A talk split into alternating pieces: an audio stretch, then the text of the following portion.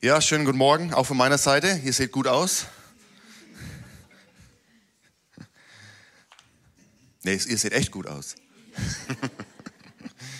Ich freue mich, dass wir gemeinsam Gottesdienst feiern dürfen. Ich freue mich immer wieder auch neue Gesichter zu sehen. Wenn du das erste Mal hier in der FCG Lichtenfels bist, herzlich willkommen. Wir freuen uns mit dir gemeinsam Gottesdienst zu feiern.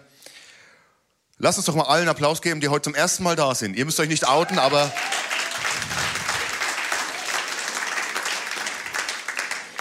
ihr seid wirklich herzlich willkommen. Wir sind in einer Predigtreihe, oder erstmal zu mir, sorry. Ich bin der Alex Spörlein, ich bin Pastor in Ausbildung hier in der Freien Christgemeinde Lichtenfels und freue mich einfach hier dienen zu dürfen und mit euch gemeinsam ähm, ja, Reich Gottes zu bauen hier vor Ort, dass ihr auch wisst, wer überhaupt heute zu euch spricht. Ja? Und wir sind momentan in einer Predigtreihe. Ich liebe Predigtreihen. Nicht jeder in meinem Team, der Prediger, liebt Predigtreihen. der Christian lacht.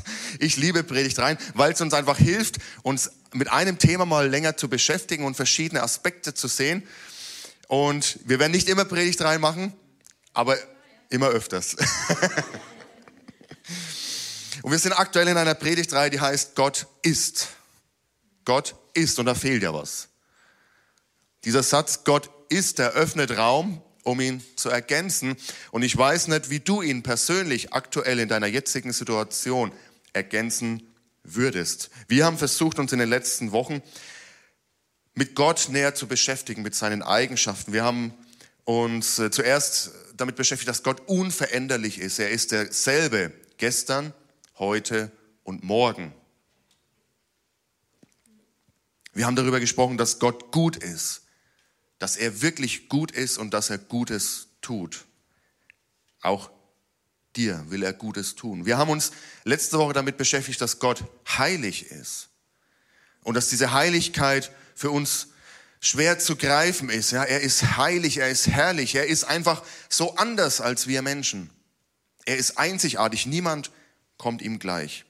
Und ich muss sagen, immer in der Vorbereitung auf die Predigt, gerade bei diesem Thema, wo es um Gottes Eigenschaften geht, da sprengt es mir selber den Verstand, weil ich denke, wow, was ist das für ein Gott, dem wir anbeten dürfen.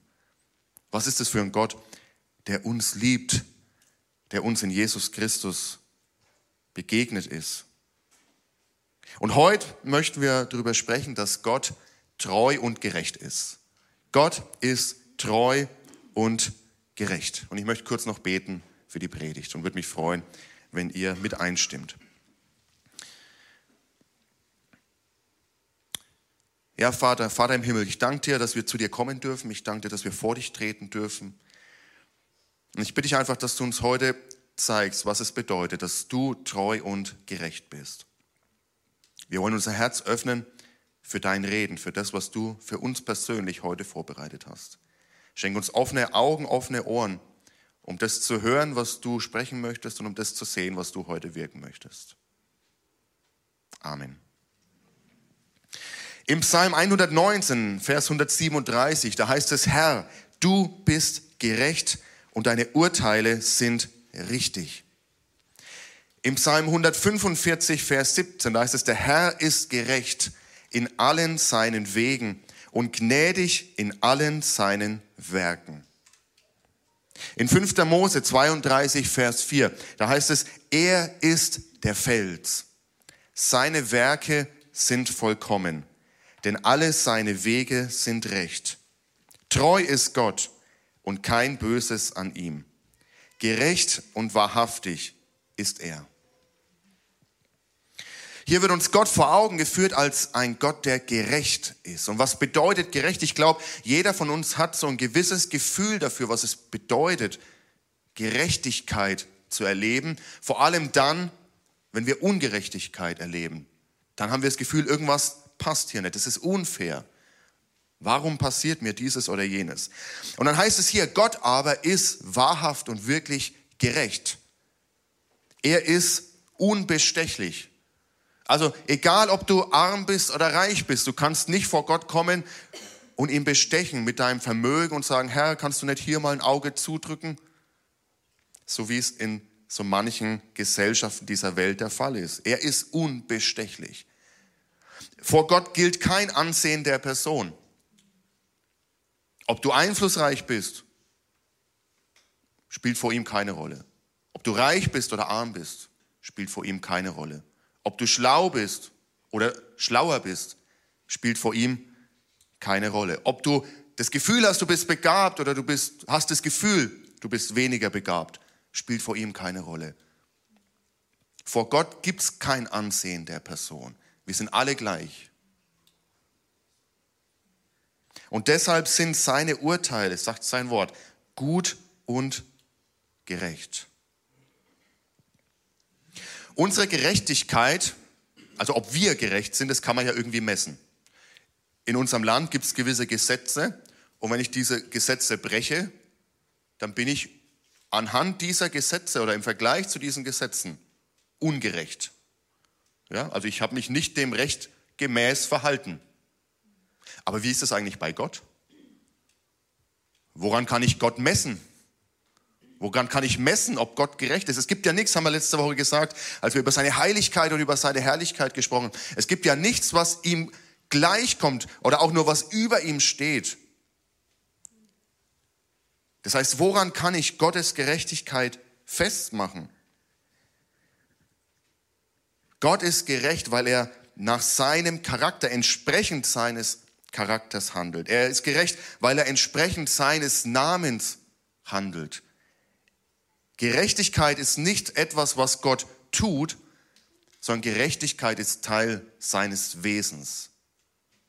Er ist gerecht und deshalb ist auch alles, was er tut, gerecht und gut. In 2. Timotheus 2, die Verse 12 bis 13, da lesen wir, wenn wir standhaft durchhalten, werden wir mit ihm herrschen. Wenn wir uns aber von ihm abwenden, wird auch er sich von uns abwenden. Und doch hebt unsere Untreue seine Treue nicht auf, denn er kann sich selbst nicht untreu werden. Selbst wenn wir Gott untreu sind, selbst wenn wir uns von ihm abwenden, selbst wenn wir ja, die Beziehung zu ihm, die Gemeinschaft mit ihm verachten, dann kann Gott nicht anders, als trotzdem treu und gerecht zu bleiben. Wir können nichts tun, um sein Wesen zu verändern. Nichts, was du tun kannst. Oder es gibt nichts, was du tun kannst, um seine Treue irgendwie umzukehren. Warum? Weil es nicht etwas ist, was er tut, sondern weil es etwas ist, was sein Wesen ausmacht. Es heißt hier, er kann sich er kann sich selbst nicht untreu werden. In anderen Übersetzungen heißt es, er kann sich selbst nicht verleugnen. Gott kann nicht gegen sein Wesen handeln. Schon im Alten Testament haben Menschen mit der Gerechtigkeit Gottes gehadert. Und vielleicht geht es dir auch so, vielleicht haderst du, wenn du jetzt hörst, Gott ist gerecht und schaust so auf manche Situationen, die in deinem Leben los sind und du fragst dich, wie passt das eine mit dem anderen zusammen? Und auch im Alten Testament gab es Menschen, die mit seiner Gerechtigkeit, mit dieser Aussage, die wir vorhin gelesen haben, auch in vielen Psalmen, die damit eher so ihre Schwierigkeiten hatten. Zum Beispiel der Prophet Habakkuk, wenn ihr im Alten Testament seid, ganz am Ende, da gibt es zwölf so kleinere Propheten, heißen die, kleine Prophetenbücher. Und einer davon ist Habakkuk. Und er kommt zu Gott und sagt, wie kann das sein, dass so viel Ungerechtigkeit in dieser Welt ist? Du bist doch ein guter Gott. Und wie kann es sein, dass wir als dein Volk so viel Ungerechtigkeit erleiden? Wie kann es sein, dass wir als dein Volk, dass es uns schlecht geht, während es anderen, die dich nicht mal kennen, aufblühen? Wie kann es sein, dass die Babylonier kommen und unser Land einnehmen? Wir, die wir doch dein Volk sind. Also Habakuk hatte richtig Schwierigkeiten, dieses Konzept von Gottes Gerechtigkeit zu greifen. Aber er tut ein was und das, dazu möchte ich auch uns ermutigen. Er kommt damit zu Gott. Mit seinen Fragen, mit seinen Zweifeln, auch mit seinen Problemen, kommt er trotzdem zu Gott und sagt, schau mal, ich verstehe das nicht. Herr, aber ich weiß, zu dir kann ich mit allem kommen. Hiob. Ich weiß nicht, wer sich schon mal durch das Buch Hiob durchgekämpft hat. Also es ist nicht das einfachste Buch.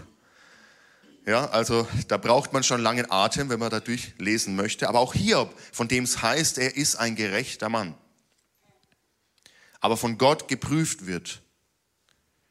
oder Gott lässt zu, sagen wir mal lieber so, Gott lässt zu, dass Hiob geprüft wird, der ein gerechter Mann war, der seine Familie verliert, der wohlhabend ist, alles verliert, was er hat, sogar seine Gesundheit am Ende krank ist.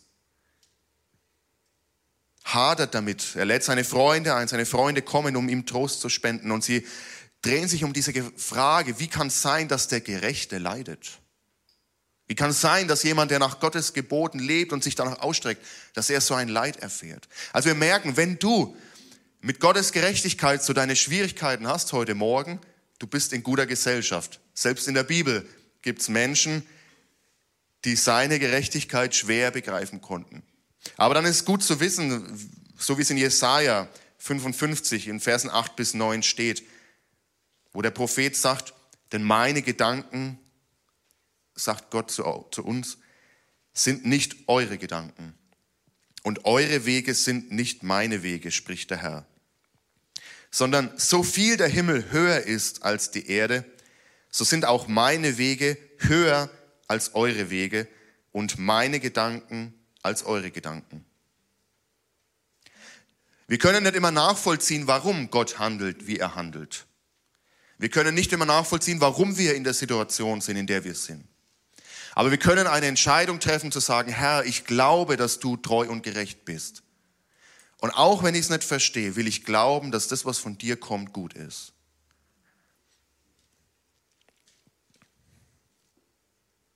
Seine Gerechtigkeit, Gottes Gerechtigkeit, hat eine soziale Komponente. Und wenn wir seine Propheten lesen, ich denke vor allem an den Propheten Amos, auch der, einer von den hinteren, ja, von, den, von diesen kleinen Propheten. Gott ist gerecht und er hasst die Ungerechtigkeit. Er hasst es zu sehen, wenn Menschen ungerecht miteinander umgehen. Er hasst es zu sehen, sagt er im Alten Testament, wenn Witwen und Waisen vernachlässigt werden. Er hasst es zu sehen, wenn die Schwachen von den Starken unterdrückt werden. Und er hasst es zu sehen, wenn die Starken und die Reichen und die Einflussreichen ihren Einfluss nur zu ihrem eigenen Nutzen einsetzen. Da ist er ganz deutlich. Gott hasst Ungerechtigkeit. Und warum? Ja, weil er selbst gerecht ist. Gerechtigkeit ist sein Wesen. Und deshalb sind, was wir als Menschenrechte verstehen, letztlich eine urchristliche Idee. Der Gedanke, dass jeder Mensch eine Würde hat, die unantastbar sein soll, wie es unser Grundgesetz sagt, Artikel 1 Absatz 1. Die Würde des Menschen ist unantastbar. Die Väter und Mütter unseres Grundgesetzes haben damals noch in Verantwortung vor Gott und den Menschen formuliert, in der Präambel, in dem Vorwort des Grundgesetzes. Wie schade ist es da, dass viele unserer Politiker heute nicht mal den Satz mit Gottes Hilfe über die Lippen bringen und Entscheidungen für mehr als 80 Millionen Menschen treffen. Ich weiß nicht, ich könnte das nicht ohne Gottes Hilfe. Aber dieser Gedanke ist ein urchristlicher. Jeder Mensch hat eine Würde, einfach weil er Mensch ist. Jeder Mensch hat eine Würde von Geburt an. Und ich möchte sagen, so wie eigentlich, ähm, wie es auch der Prophet sagt, vor, bevor du im Leib deiner Mutter gestaltet wurdest, habe ich dich schon erkannt. Also schon in Gottes Gedanken ist eine Würde in uns angelegt, die jedem gleich ist weil wir in seinem Ebenbild geschaffen sind. Unabhängig von Geschlecht, unabhängig von Hautfarbe, unabhängig von Nationalität, Bildungsstand, Vermögen, unabhängig, ob wir krank sind oder gesund sind, ob wir behindert sind, jeder Mensch hat diese Würde, weil er im Ebenbild Gottes geschaffen ist. Und da, wo diese Würde verletzt wird, da schaut Gott nicht einfach weg. Er kann es nicht leiden, wenn Ungerechtigkeit geschieht. Gott hat keine Freude dran, wenn du in deinem Leben Ungerechtigkeit erfährst. Gott sitzt nicht irgendwo in der Ecke und sagt, na schau, das geschieht ihm doch gerade recht. Nein, Gott hasst die Ungerechtigkeit, weil Gerechtigkeit sein Wesen ist. Er ist gut, er ist treu und er ist gerecht. Der Philosoph John Rawls hat sich auch mit diesem Gedanken der Gerechtigkeit auseinandergesetzt und wie definiert er Gerechtigkeit? Wir sehen es gleich mal an äh, hinter uns. Da heißt es, gerecht sind nur Ordnungen und Einrichtungen, denen alle daran Teilnehmenden zustimmen können, unabhängig von der Frage, welche Position sie in dieser Ordnung innehaben. Ich lese es nochmal, weil ich glaube, da müssen wir ein bisschen drüber nachdenken. Gerecht sind, gerecht sind nur Ordnungen und Einrichtungen, denen alle daran Teilnehmenden zustimmen können, unabhängig von der Frage, welche Position sie in dieser Ordnung innehaben. Was sagt er damit? Gerecht sind nur Ordnungen, wenn jeder zustimmen kann, der Teil dieses Systems ist, egal in welcher Position. Also wenn jemand sagt, Sklaverei ist doch gar nicht so schlimm, ich meine, es ist doch nicht schlecht, billige Arbeitskräfte zu haben. Gerecht ist so eine Ordnung nur, wenn auch der Sklave sagt, ja, das ist gerecht. Aber ich weiß nicht, wie viele Sklaven wir fragen würden, die sagen würden, ja, ist doch ein tolles System, da gehe ich ganz drin auf. Also gerecht ist nur ein System, zu dem jeder sagen kann, das ist wirklich ein gutes und gerechtes System, egal in, wo du dich in diesem System wiederfindest. Und ich finde, es macht Sinn. Er ist jetzt nicht dafür bekannt, Christ zu sein oder an Jesus Christus zu glauben, aber dieser Gedanke, dass Gerechtigkeit etwas ist, wo jeder seinen Platz hat, aber jeder mit der gleichen Würde behandelt wird und wo jeder den gleichen Wert auch hat und wo jeder sagt, okay, egal wo ich mich in diesem Gefüge wiederfinde, das ist okay. Das ergibt für mich Sinn. Aber so kommt für mich die Frage, wenn wir an einen Gott glauben, von dem ich ja gerade spreche, der treu und gerecht ist, warum erleben wir dann trotzdem so viel Ungerechtigkeit in dieser Welt, auch heute noch? Warum lebt der eine im Überfluss, während der andere hungert? Warum stehen dem einen alle Türen offen, während der andere irgendwie feststeckt? Warum sitzen Unschuldige im Gefängnis, während Schuldige frei sind? Warum machen die Stärkeren, was sie wollen, während die Schwächeren übervorteilt werden? Warum überhaupt werden Menschen unterdrückt, ausgebeutet, missbraucht? Also nochmal diese Frage, warum gibt es so viel Ungerechtigkeit in dieser Welt, wenn Gott doch gerecht ist? Und ich habe so den Eindruck, dass sich wenn wir auch die Nachrichten anschauen, dass viele Menschen sich sehnen nach Gerechtigkeit. Viele Menschen nehmen wahr, dass irgendwas nicht passt, auch in unserer Gesellschaft, ob es in unserem Land ist oder auch weltweit gesehen. Wir merken, dass Menschen ein neues Gefühl, eine neue Sensibilität dafür bekommen haben, dass sich was verändern muss. Gerade viele junge Menschen, ja, die sich wieder mehr einsetzen, die sagen, so kann es nicht bleiben, die den Status quo, also den aktuellen Stand, nicht einfach akzeptieren wollen. Das sind so ist so Schlagworte, die man wieder hört, ja, Bildungsgerechtigkeit, Klimagerechtigkeit, Verteilungsgerechtigkeit, soziale Gerechtigkeit.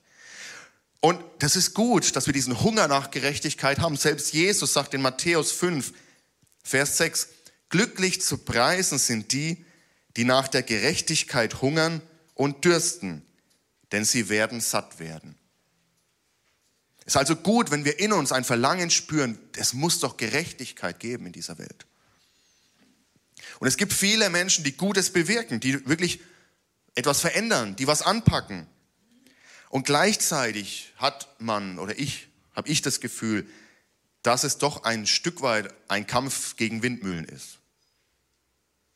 Ich weiß nicht, wie es euch damit geht. Oft fühlt es sich so an, als würde man einen Schritt nach vorne machen oder wir als Menschheit einen Schritt nach vorne machen und zwei zurück. Nehmen wir mal das Beispiel Afghanistan. Ja, 20 Jahre investiert, Geld, Menschenleben, Kraft, Zeit. Einen Schritt vielleicht nach vorne und innerhalb weniger Wochen fünf Schritte zurück. Das kann frustrieren. Wo ist die Gerechtigkeit in diesen Situationen? Und man könnte viele andere Beispiele nennen. Also warum ist es so schwer mit der Gerechtigkeit? Wenn ich jetzt hier aufhören würde, dann wäre das eine gute, auch könnte auch eine Wahlkampfrede sein. Ja? Wir brauchen mehr Gerechtigkeit in unserem Land. Wählt mich nicht, bitte. Also bis hierher könnte es auch eine ganz gute Parteirede sein. Aber wenn wir uns wirklich damit beschäftigen wollen und wirklich diese Frage beantworten wollen, warum haben wir es so schwer mit der Gerechtigkeit, dann müssen wir in die Bibel schauen. Denn es gibt einen wichtigen Aspekt von Gerechtigkeit, neben dem, dass Gott ähm, unbestechlich ist, Neben dem, dass vor ihm kein Ansehen der Person gilt, gibt es einen wichtigen Aspekt von Gerechtigkeit, der uns hoffentlich in diesem Punkt weiterbringt. Denn Gerechtigkeit ist in der Bibel vor allem ein Beziehungsbegriff. Ich sage es nochmal. Gerechtigkeit ist in der Bibel vor allem ein Beziehungsbegriff. Gott tritt mit uns Menschen in Beziehung. Er hat uns geschaffen. Er hat uns gewollt. Er hat uns geliebt. Und er möchte mit uns in Gemeinschaft sein. Ein Mittel, was er nutzt, ist der Bund. Er geht mit Menschen und mit Völkern sogar einen Bund ein. Das lesen wir immer wieder im Alten Testament, dass er Menschen begegnet und sagt, ich möchte mit dir einen Bund eingehen. Und zu seinem Volk, zum Volk Israel, sagt er, ich möchte euer Gott sein und ihr sollt mein Volk sein. Lasst uns gemeinsam einen Bund eingehen. Und Gerechtigkeit und Treue im Sinne von Beziehung ist zu verstehen als Gottes Bundestreue. Er steht zu seinem Wort. Da, wo er sagt, ich gehe mit euch einen Bund ein, da steht er hundertprozentig zu seinem Wort.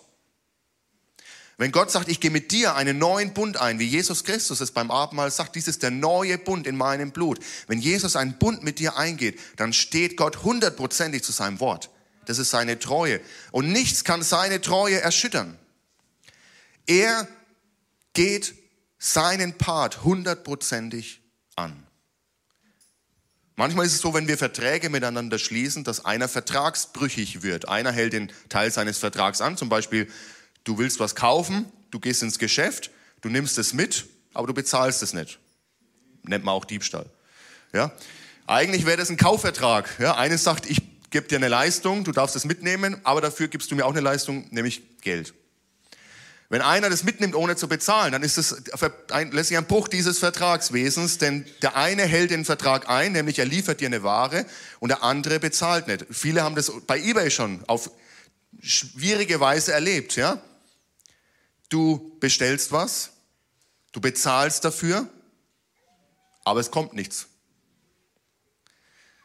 Soll schon vorgekommen sein. Vielleicht hast du selber auch schon erlebt. Du bist deinen Teil des Vertrages eingegangen du hast das Geld überwiesen, aber der andere hat seinen Vertrag gebrochen, hat den Vertrag gebrochen, er hat nicht geliefert. Und so ist es auch mit Gott. Gott gibt mit uns einen Bund ein und er sagt, das ist mein Job und das ist euer Job, dieses Bundes. Und dass Gott treu und gerecht ist, heißt, dass er zu 100 Prozent zu seiner Seite dieses Bundes steht. Aber die Seite, die vertragsbrüchig geworden ist, das sind wir. Das Volk Israel hat Gott verlassen. Sie haben andere Götter angebetet. Sie haben seine Gesetze, seine Gebote gebrochen. Und auch wir, wenn wir ehrlich sind, haben unseren Teil des Vertrages gebrochen. Und wenn Menschen aus dieser Beziehung mit Gott herausfallen, wenn die Beziehung zu Gott zerbricht, dann zerbricht auch die Beziehung zwischen den Menschen. Wir müssen verstehen, dass das beide Dimensionen zusammengehören. Da, wo unsere Beziehung zu Gott zerbricht, da sind auch unsere Beziehungen untereinander zerbrochen. Kaum haben Adam und Eva sich von Gott abgewendet, wir lesen das im ersten Buch der Bibel, kommen, kommt Sünde in die Welt. Der erste Mord geschieht. Und keine paar Kapitel später heißt es, Gott schaut auf die Welt und er sieht die Ungerechtigkeit. Die Ungerechtigkeit in dieser Welt schreit zum Himmel, sagt er da, vor der Sintflut. Also dieses Prinzip müssen wir verstehen. Da, wo die Beziehung zu Gott zerbricht, da zerbrechen auch unsere Beziehungen. Das heißt, da, wo wir in unserem Alltag merken, irgendwas passt doch nicht unter uns. Warum ist der Starke stark und der Schwache schwach? Warum wird der Schwache ausgenutzt? Warum erlebe ich diese Ungerechtigkeit? dann hat es was damit zu tun, in erster Linie, dass unsere Beziehung zu Gott nicht mehr passt. Das bedeutet aber auch, wenn wir auf dieser Ebene arbeiten wollen und vorankommen wollen, dann müssen wir erst diese Ebene suchen. Und deswegen ist es gut, dass Menschen sich einsetzen in dieser Welt, um Gerechtigkeit voranzubringen, um Dinge wirklich zu verändern.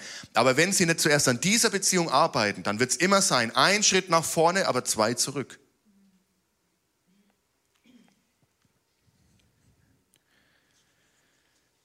In Daniel 9, Vers 14 Da lesen wir, darum wachte der Herr über das Unglück und hat's über uns kommen lassen. Denn der Herr, unser Gott, ist gerecht in allen seinen Werken. Er ist gerecht in allen seinen Werken. Er hat seinen Part erfüllt, die er tut. Aber wir gehorchten seiner Stimme nicht.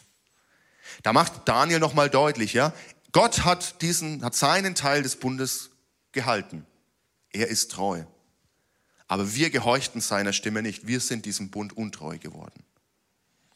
Und dann lesen wir immer wieder im Alten Testament, je weiter das Volk Gottes sich von Gott entfernt, desto größer wird die Ungerechtigkeit im Volk.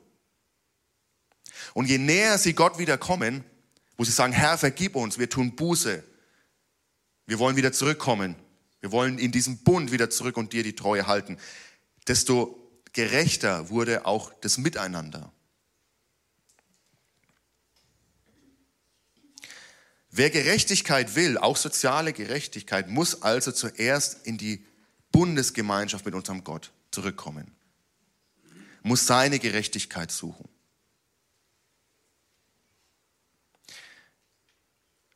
Aber da gibt es eine Schwierigkeit. Und das ist mein zweiter Punkt für heute. Ich weiß nicht, ob ich den ersten genannt habe. Der erste war, Gott ist gerecht. Ja? Ich glaube, das kam rüber. Der zweite Punkt ist, wir müssen uns vor diesem Gott rechtfertigen. Aber wir können es nicht. Gott, der unser Schöpfer ist, der uns liebt, der ein liebender Vater ist, wir dürfen sagen Vater unser. Wir dürfen zu ihm kommen im Gebet und ihn sogar Vater nennen. Aber er ist einerseits unser Schöpfer und unser liebender Vater, aber die Bibel macht auch deutlich, er ist auch unser Richter. Wir werden eines Tages vor ihm erscheinen müssen und Rechtfertigung oder uns für unser Leben, für unsere Taten rechtfertigen müssen. Und dann haben wir ein Problem. Denn in Römer 3, Vers 10, da heißt es, keiner ist gerecht, auch nicht einer. Keiner ist gerecht. Niemand von uns. Jeder von uns, der vor Gott erscheint, muss kapitulieren und muss sagen, Herr, ich habe das getan und das getan und das getan, aber es wird nicht reichen. Ich bin tausendmal zur Kirche gegangen in meinem Leben, sonntags früh aufgestanden, sogar eine halbe Stunde früher als jeder andere. Ich war immer beim Frühgebet, ich habe gedient, ich habe dieses und jenes getan. Ich habe in die Kollekte gegeben, jede Woche immer treu gegeben. Ich war mich eingebracht und so weiter. Alle diese Werke zählen nichts vor Gott. Können nichts dazu beitragen, vor ihm als gerechtfertigt dazustehen.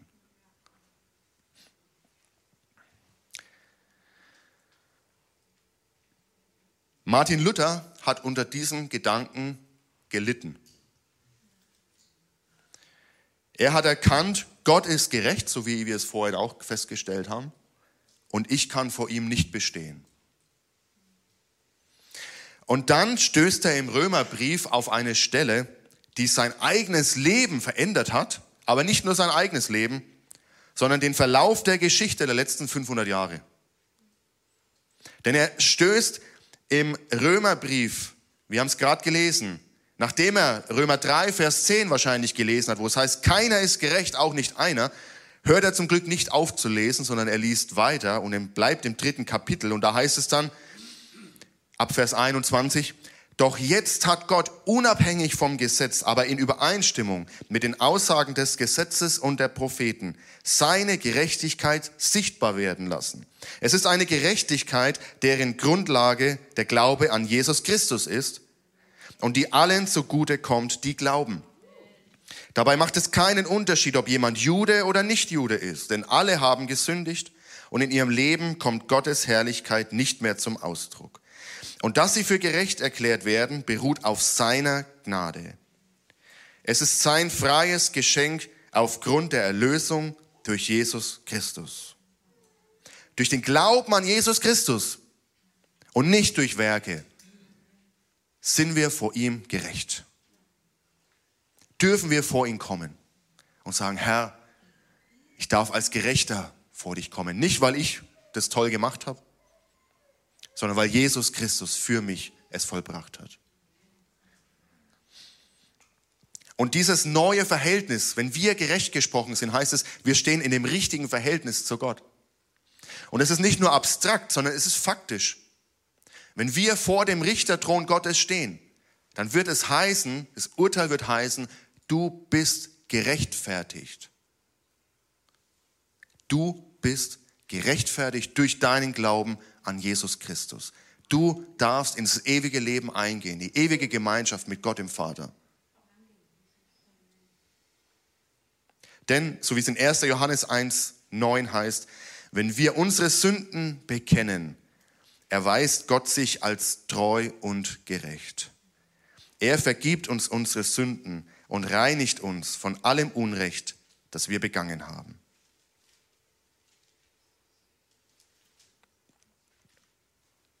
Heißt das jetzt, dass ich dann leben kann, wie ich will? Heißt das, dass egal ist, wie ich, wie ich handle? Sind meine Werke egal? Nein, das habe ich nicht gesagt. sagt auch die Bibel nicht. Aber wir tun nicht, um gerecht zu werden, sondern wir sind gerecht und aus unserer Gerechtigkeit heraus handeln wir. Habt ihr das verstanden? Ich war jetzt so ruhig hier. Ja? Wir tun nicht, um gerecht zu werden. Ich gehe nicht zum Gottesdienst, um gerecht zu werden vor Gott. Ich gehe nicht, ich gebe nicht in die Kollekte, um vor Gott besser dazustehen. Ich diene nicht, um irgendwie Gott zu beeindrucken, sondern ich diene, weil er mich schon gerecht gemacht hat, weil Jesus für mich gestorben ist. Deshalb aus dieser Dankbarkeit und aus dieser Liebe heraus zu diesem Gott, der alles für mich gegeben hat, deshalb komme ich in die Gemeinde und habe Gemeinschaft. Deshalb diene ich. Deshalb bringe ich mich ein. Deshalb gebe ich ins Reich Gottes. Weil ich schon weiß, dass ich in seinen Augen gerecht bin.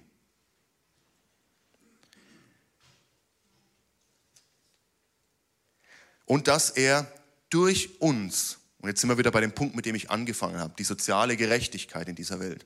Dass er durch uns seine Gerechtigkeit auch in diese Welt bringen möchte. Es beginnt aber hier.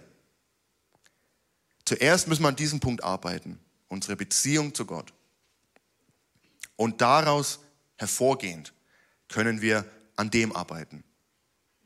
Und es wird ein anderes Miteinander sein, als wenn wir es aus eigener Kraft versuchen, aus eigener Gerechtigkeit versuchen. Und das ist aus meiner Sicht die einzige Chance für diese Welt, echte Gerechtigkeit zu erleben. Nur wenn wir zu dem wahren und echten, gerechten Gott kommen und zu ihm sagen, Herr, Jesus, ich glaube an dich. Sei du mein Herr und mein Erlöser. Vergib mir meine Schuld. Ich erkenne, dass ich vor dir nicht aus eigener Kraft und aus eigenen Werken gerecht sein kann. Aber durch dein Blut am Kreuz, durch dein durch deinen Tod am Kreuz hast du meine Schuld auf dich genommen. Und deshalb kann ich gerechtfertigt vor Gott treten. Und deshalb kann ich in meinem Umfeld Gerechtigkeit verbreiten. Amen. Ich würde gerne mit uns beten. Lasst uns doch mal gemeinsam aufstehen.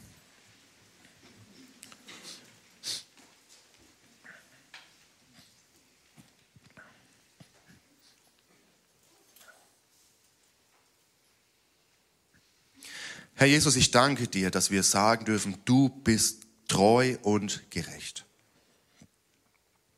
Da, wo Menschen uns enttäuschen und verletzen, bist du weiterhin treu. Selbst da, wo wir uns von dir abwenden und dir untreu werden, bleibst du treu, denn es ist Teil deines Wesens. Herr, und wir haben auch erkannt, dass wir aus eigener Kraft nicht vor deinem Thron, vor deinem Richterstuhl bestehen können. Wir müssen kapitulieren, wir müssen sagen, ich kann vor dir nicht, ich kann mich nicht selber vor dir rechtfertigen. Aber ich danke dir, dass du uns auch den Ausweg gezeigt hast, Herr. Du hast uns eine Möglichkeit eröffnet, vor dich zu kommen, mutig vor deinen Thron zu kommen. Nämlich durch Jesus Christus hast du uns gerechtfertigt. Und lass uns mal alle die Augen schließen, jeder einfach vor Gott stehen ganz persönlich. Das ist jetzt ein ganz persönlicher Moment. Es geht nicht um deinen Nachbarn, rechts oder links. Es geht nur um deine eigene Beziehung zu Gott.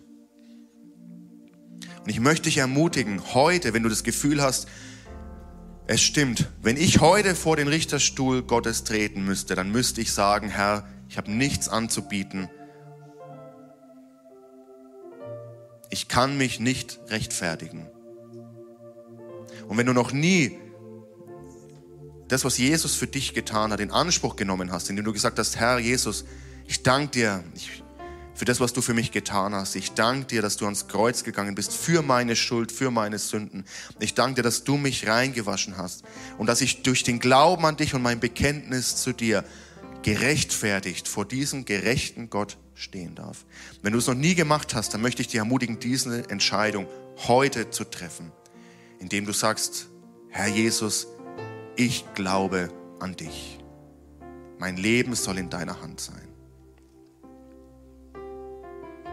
Und wenn du hier bist und sagst, ich möchte diesen Schritt heute gehen und ich möchte auch ein äußeres Zeichen dafür tun, während wir alle die Augen geschlossen haben, es ist nur ein Moment zwischen dir und Gott, dann heb doch einfach kurz deine Hand als Zeichen für mich, dass ich weiß, mit wem ich beten kann. Danke, danke. Danke für euren Mut. Und ich möchte gern euch, die ihr heute gesagt habt, das ist mein Tag, diese Entscheidung möchte ich treffen. Ich möchte gern mit euch gemeinsam beten, aber um sie zu unterstützen, bitte ich, dass wir alle gemeinsam beten. Wir beten, Herr Jesus Christus. Wir haben heute gehört, dass du ein gerechter Gott bist. Und ich habe erkannt,